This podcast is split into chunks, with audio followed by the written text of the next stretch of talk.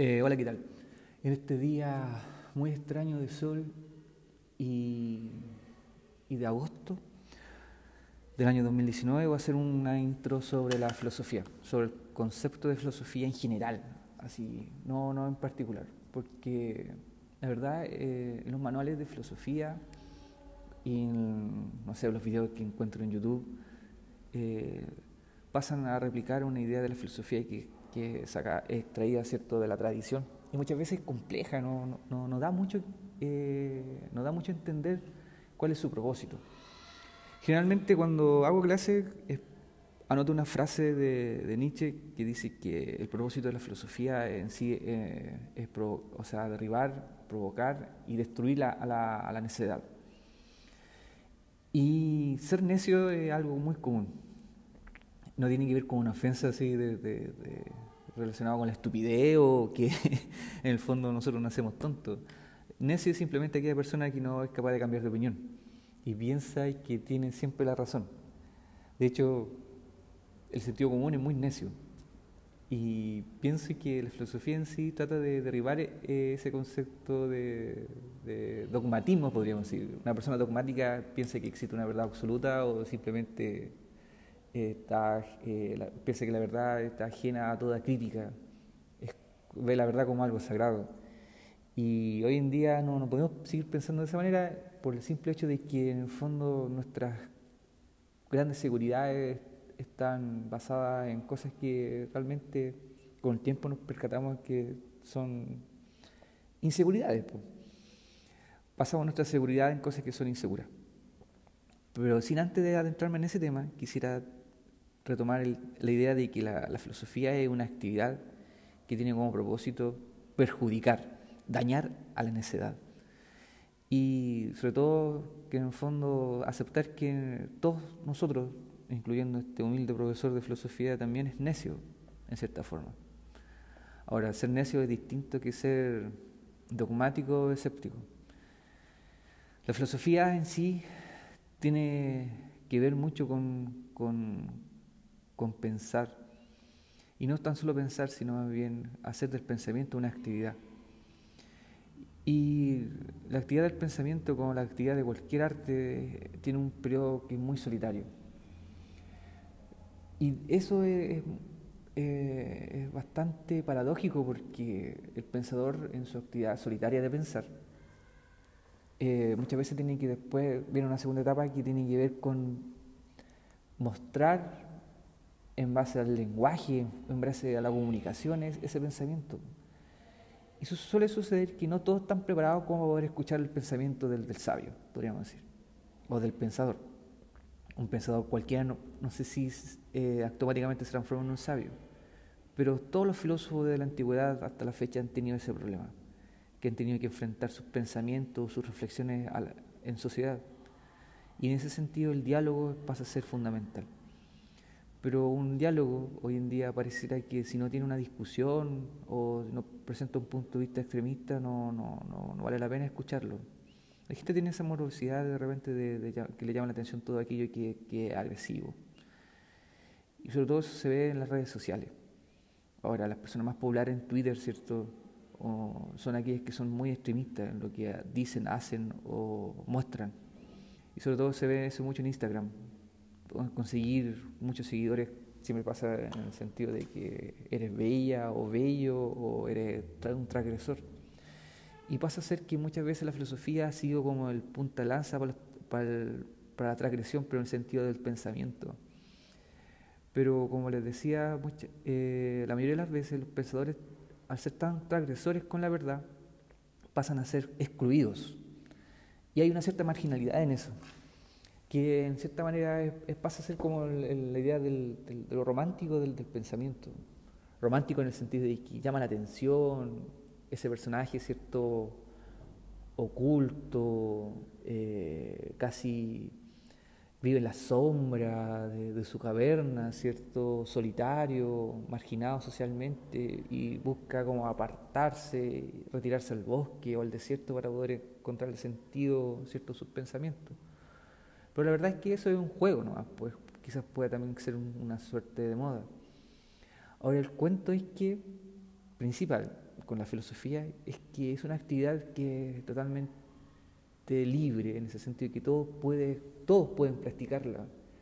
Y en ese sentido, en este primer audio quisiera plantear la idea de, una, de la actividad filosófica que tiene el propósito de derrumbar estas ideas que son esa, esa, esa parte necia de nosotros, que piensa que la verdad es inmutable, y ser amigos del cambio. Mucho dolor y mucha angustia generan en el sentido de que uno pierde las cosas, porque piensa que las cosas son eternas.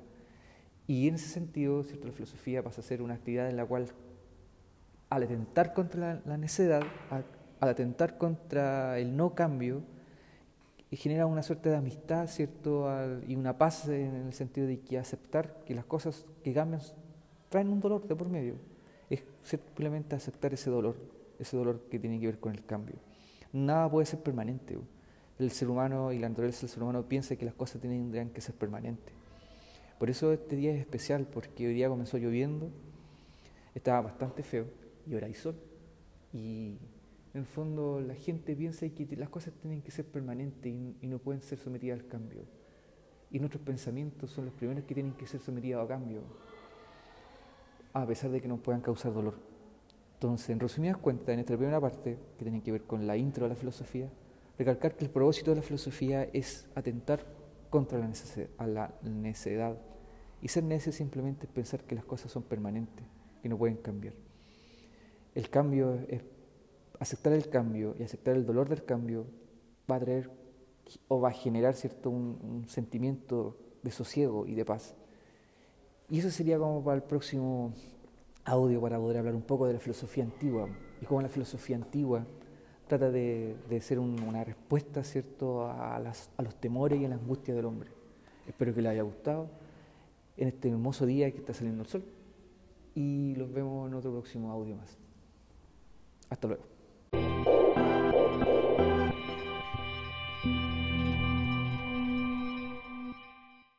Eh, muy bien, voy a realizar un audio para poder seguir viendo el tema y el propósito de la filosofía, e ir complementando un poco y hacerlo como puente para después hablar más adelante. Eh, sobre lo que son los maestros de la sospecha. Quiero recalcar que esta idea sobre el propósito y finalidad de la filosofía la estoy, estoy compartiéndola junto a lo que eh, Luke Ferry escribió en un libro que se llama Aprender a Vivir eh, me interesa, ¿cierto?, recalcar ese punto porque eh, me llama mucho la atención dentro de lo que él escribe que la filosofía es una actividad que, va más allá, ¿cierto?, de los centros de estudio, de la universidad o de la academia. La filosofía es una actividad que puede ser, ¿cierto?, realizada por, por, cualquiera, ¿cierto?, en ese sentido es, quizás, ¿cierto?, eh, la herencia un poco socrática desde el punto de vista de los filósofos de la, de la antigüedad. Pero más allá es importante esclarecer que en nuestras instituciones de enseñanza media, por lo menos en el caso de Chile, y me imagino que en España o en Francia también se comparte la misma visión donde la filosofía pasa a ser una herramienta del pensamiento crítico y, eh, y como parte de la historia del pensamiento occidental.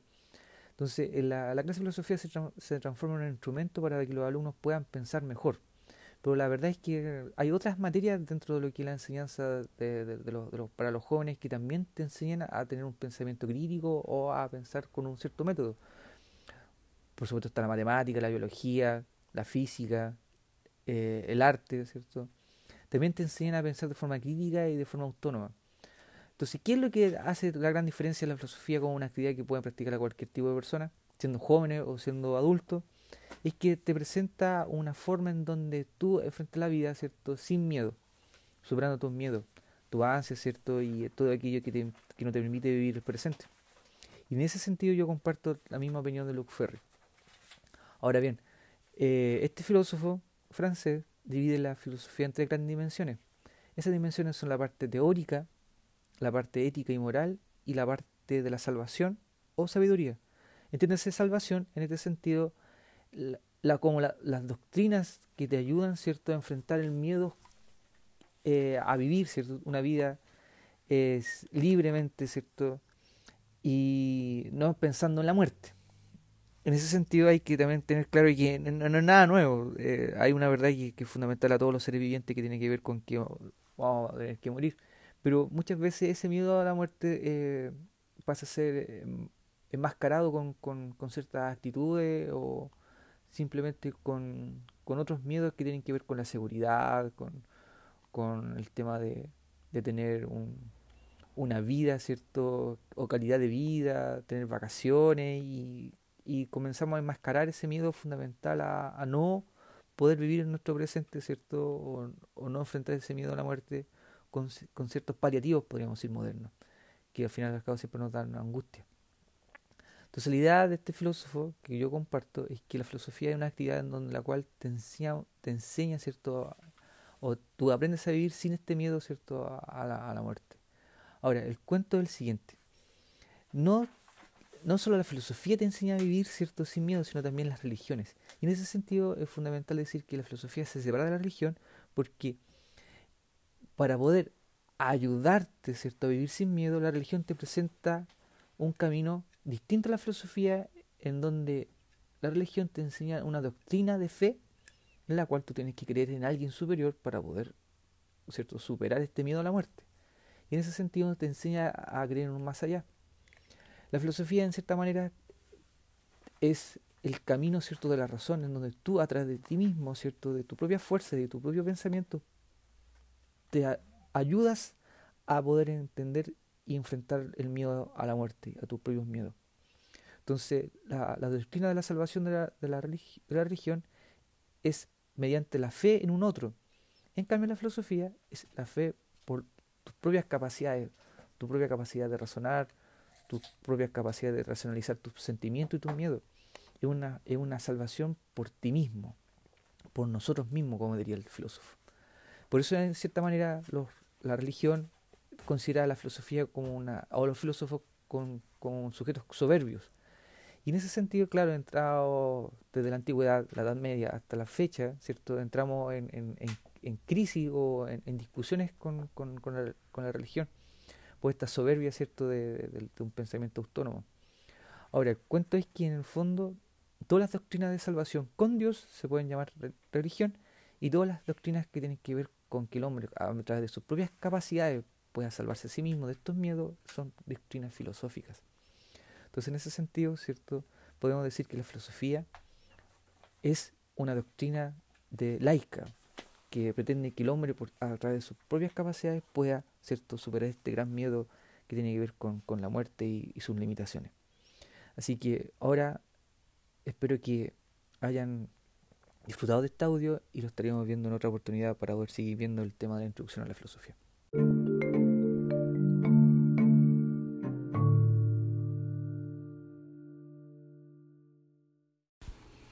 ¿Qué tal? Buenos días.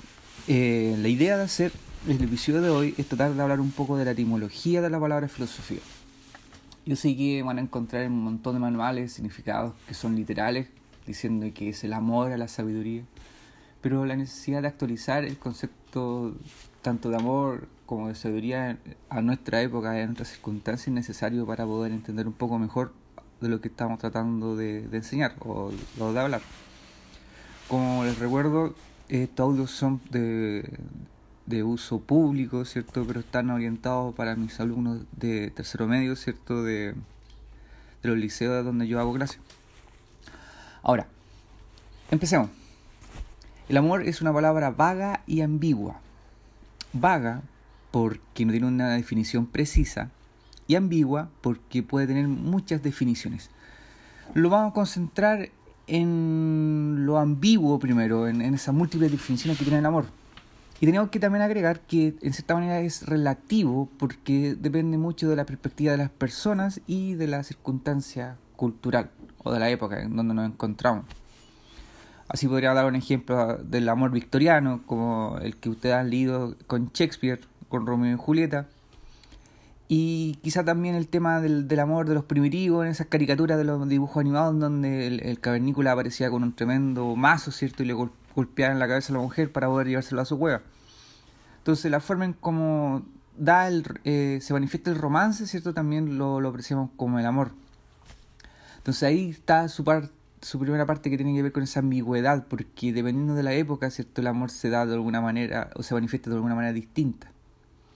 Ahora, con respecto a lo, a, los vagos, ¿cierto? Tiene que ver con el, dado la, lo, lo, inmenso, esa pasión o esa expectativa que tienen los hombres con respecto a esta palabra que se llama amor, eh, nunca se ha encontrado una definición precisa para poder abarcar todos los sentimientos y los pensamientos y las experiencias humanas que, que radican en, él. Es una palabra, un concepto demasiado amplio en ese sentido, entonces no tiene una, una limitación precisa. Entonces, por eso psicólogos, tanto filósofos han tratado de, hacer como una distinción de los distintos tipos de amores. Una, la más clásica de todas, tiene que ver con Erich Fromm, cuando Fromm habla acerca de un amor filial, de un amor a Dios, de un amor de pareja, un amor erótico. Entonces, fíjense bien. Primero está su ambigüedad, que tiene múltiples definiciones, que depende ¿cierto? de la época, de las circunstancias ¿cierto? y de la cultura. Y tiene el, aspecto vago de, la palabra, en donde no hay una definición precisa acerca del amor. Entonces los filósofos, tanto psicólogos, poetas, gente de la literatura, inclusive del derecho, si hablamos acerca de una unión civil. La unión civil es un ejemplo claro de eso, donde las parejas contraen un contrato. También eso se puede manifestar como un acto empírico del amor. Entonces ahí viene su ambigüedad, que tiene muchas definiciones y esa vaguedad en donde no hay una definición precisa para poder encerrar todas las experiencias y los sentimientos de ese concepto. Ahora, la idea de que estos audios que sean cortos es tratar de poder ir retomando un poco este tema, ¿cierto? Del amor. Así que me voy a arriesgar a decir unas tantas definiciones, unas pequeñas, pequeñas definiciones que desde, desde el mundo, del punto de vista clásico, del punto de vista griego. Ahora, los griegos no tenían una sola palabra para poder manifestar este amor, ¿cierto? Esta experiencia amorosa. Entonces, para ellos, ¿cierto? Había distintos tipos de amor y tenían distintos tipos de palabras. Entre ellas puede encontrarse, ¿cierto? El eros, el ágape, la filia y el ludus. Yo lo voy a, o sea, definir brevemente para que se hagan una idea. Ya, acerca, después más adelante vamos voy a hacer otro audio con respecto a la sabiduría. El, la experiencia más cercana que tenemos de la palabra es eros, porque viene, de ahí viene la raíz la palabra erotismo, y tiene que ver con este dios, ¿cierto?, que, tiene múltiples nacimientos. En la mitología griega no todos los dioses tienen una sola historia, tienen diversas historias. Pero la más conocida de todas es la historia, ¿cierto?, de que Eros es hijo de Afrodita o Venus con Marte o Ares, el dios de la guerra, dependiendo del contexto, ¿cierto? Si es el dios romano o el dios griego. Pero vamos a quedarnos con los griegos. Entonces, eh, Eros este, siempre es los pintores del siglo XVIII, XVII, ¿cierto? Los pintores barrocos pintaban a Eros como un, casi como un ángel. tiene que ver esa connotación como de Cupido, aquel dios que andaba con un, con un arco y una flecha, ¿cierto? Y lanzaba saetas para enamorar ¿cierto? el corazón de los hombres. Ahora, esa connotación tiene que ver con ese nacimiento que tiene que ver entre Venus y Marte. Entonces la connotación de ese amor es un amor cierto pasional. Ahora, hay otro origen de Eros que tiene que ver con que es el, hijo cierto de Urano y Gea. Entonces Urano es el cielo y Gea es la tierra. Entonces hay una suerte de atracción y repulsión entre Urano y Gea que venían siendo los, los titanes, ¿cierto? Estos colosales en el origen del universo. Pero fíjense que hay una, connotación mucho más, más, más fuerte porque ahí, en cierta manera, Eros es el dios que une dos cosas muy distintas, que son el cielo y la tierra. Pero la unión tiene que ver con la dinámica de la creación, de lo que acontece en la tierra y en el, el universo. Lo que acontece en los astros es la, una fuerza dinámica que mueve las cosas. Entonces los griegos observaban que, que, el cielo cierto se nublaba y caía lluvia y con eso era hacía que la tierra fuera fértil. Ahí viene la, la analogía cierto de la fertilidad. La tierra está seca cierto y el, cielo la, la, humedece cierto para poder eh, para poder hacer eh, cultivos y los hombres se alimentan de ello. Al mismo tiempo el cielo y la tierra son dos cosas muy distintas, pero están unidos, ¿cierto?, en una creación misma, y esa, eso es lo que permite que se unan, ¿cierto?, es esta fuerza dinámica que es Eros, cum demiurgo. Y la última definición de Eros la, la añadió Platón en el banquete, en donde habla acerca de que Eros es el hijo de la pobreza y el recurso. Entonces un eterno buscador, un eterno insatisfecho, es una fuerza que impulsa a los hombres al conocimiento. Y yo creo que por ahí los tengo que quedar, como el, el, Eros, como esa mezcla, ¿cierto?, de esta fuerza dinámica, de este deseo, de, de, de, apasionamiento, ¿cierto?, de, apasionarse por las cosas. Y resulta que los griegos tampoco se quedaban ahí y había un Eros, o sea, no solamente era Eros, sino también había el Filia, que filia tiene que ver con el amor de la amistad, de ese amor de, de los compañeros o compañeras, podríamos decir, de son juntos, ¿cierto? Están de codo a codo, hombro a hombro, espalda a espalda, protegiéndose mutuamente. Y tiene que ver con, una, con un amor, ¿cierto? Con un compartir que se daba en, la Iliada, en la Odisea, en los héroes antiguos, estos hombres que, que viajaron, ¿cierto? Y atravesaron un mar para poder ir a, a combatir en contra de los troyanos. Y ese, ese amor de filia se puede manifestar, ¿cierto?, en la figura de Aquiles y Patroclo. Entonces, ahí está el, amor de los compañeros. Eh, fíjense bien que, no sé si saben mucho la historia, quizás se la puedo contar más adelante. El, lo, la, la, connotación de amistad, ¿cierto?, nace en Grecia con respecto a la amistad que había entre los guerreros, los que compartían, ¿cierto?, una aventura, un, una odisea, como dice el viaje de Odiseo compartían la vida, compartían la vida y compartían la muerte. En esa connotación, ¿cierto? También eh, ellos celebraban, ¿cierto? La vida y celebraban también el hecho de combatir. Eh, hay una amistad que, se fundamenta, ¿cierto? En la guerra. De, de, estar codo a codo, ¿cierto? Y enfrentar los peligros de la muerte. Quizás ustedes la han visto 300, entonces ahí se pueden hacer una idea. Y lo último que tiene que ver con una connotación de una palabra muy latina, que, se, que ha llegado desde el punto de vista del cristianismo, de la religión, que tiene que ver con el ágape, que un, un amor más bien cierto de carácter voluntario, que no, no, no, no, tiene retribuciones, que tiene que ver con el compartir, con, puede haber eh, valores relacionados con la solidaridad, con lo generoso. Entonces el ágape se, se da cierto mucho en, la connotación más o menos cristiana, cierto de compartir la mesa, de, dar lo que uno tiene sin esperar nada a cambio. Podríamos decir que es el amor desinteresado.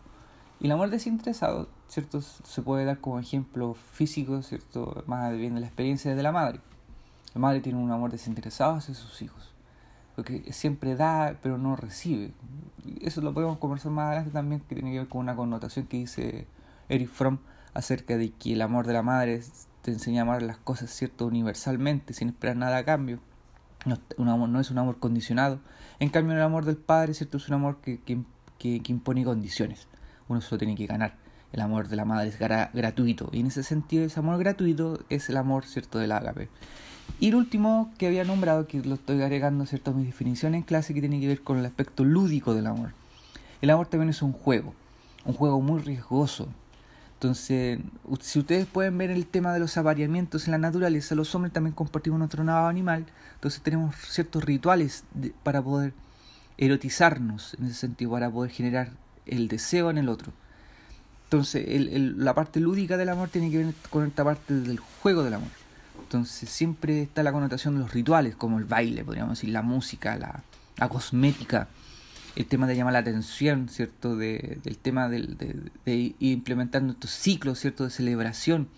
Entonces, en los juegos, en la celebración uno se da a conocer, se, da, se muestra y al mismo tiempo compite, ¿cierto? Por el deseo de las otras hembras o la elección, ¿cierto? Del punto de vista de las mujeres.